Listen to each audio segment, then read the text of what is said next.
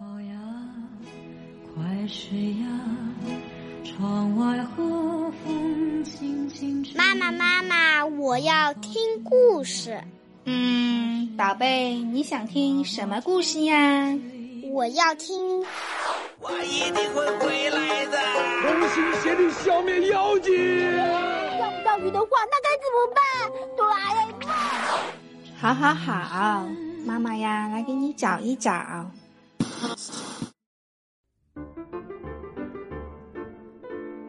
各位大朋友们、小朋友们，你们好，欢迎收听今天的《一千零一夜》，我是睡衣哥哥。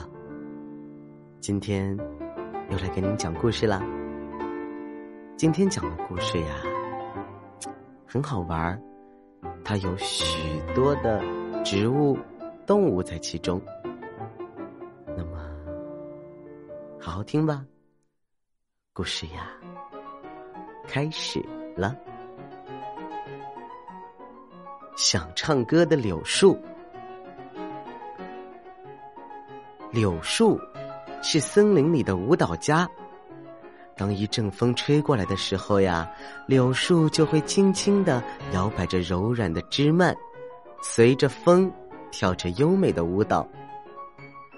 太阳公公在天空中看到了。对柳树说：“嘿，小柳树啊，你的舞可跳得真好看。”小兔子灰灰跑了过来，对柳树说：“呃呃，柳树姐姐，您的舞姿太好看了，好美。”小蜜蜂晴晴也飞了过来，对柳树说：“嗯嗯嗯嗯，呃呃，柳树阿姨，您的舞蹈跳的可真棒哦。”太好看了！听到这些赞美的话，柳树的心里有点高兴。哎，为什么柳树只是有点高兴，而不是很高兴呢？因为啊，虽然柳树的舞跳得很好，但是他很想唱歌。他最羡慕的就是那些会唱很多动听歌曲的小鸟了。每次听到小鸟唱歌的时候呀，他都高兴极了。可是，当小鸟唱完了，他就会觉得有点难过，因为他没有办法发声音。你想啊，连声音都发不出来，别提唱歌了。春天来了，柳树的枝条上长出了很多的嫩芽。看上去就像是一颗一颗嫩绿色的小豆豆。有一天，两只黄鹂飞过来了，他们是森林里有名的歌唱家，歌声非常好听。他们落在了柳树上，唱了一支接一支的歌曲，柳树都听得陶醉了。他们唱累了，就开始聊天。哎哎，你们发现了吗？柳树的枝条。有点像我们音乐书上的五线谱呢。一只黄鹂说：“嗯，你说的没错。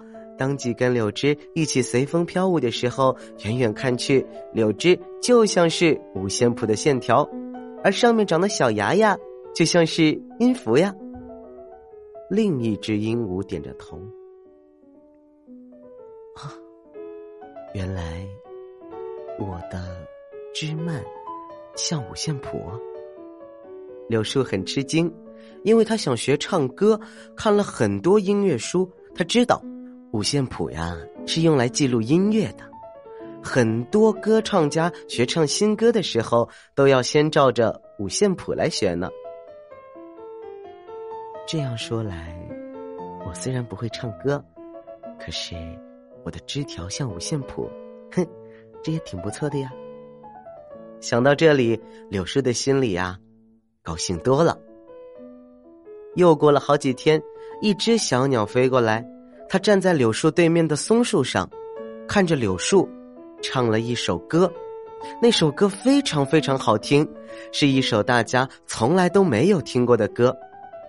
小鸟说：“它是照着柳树的枝蔓枝条组成的五线谱唱出来的。”柳树明白了，虽然它不能唱歌，但是它身上的五线谱能让别人唱出好听的歌曲。嗯，这样也很不错呢。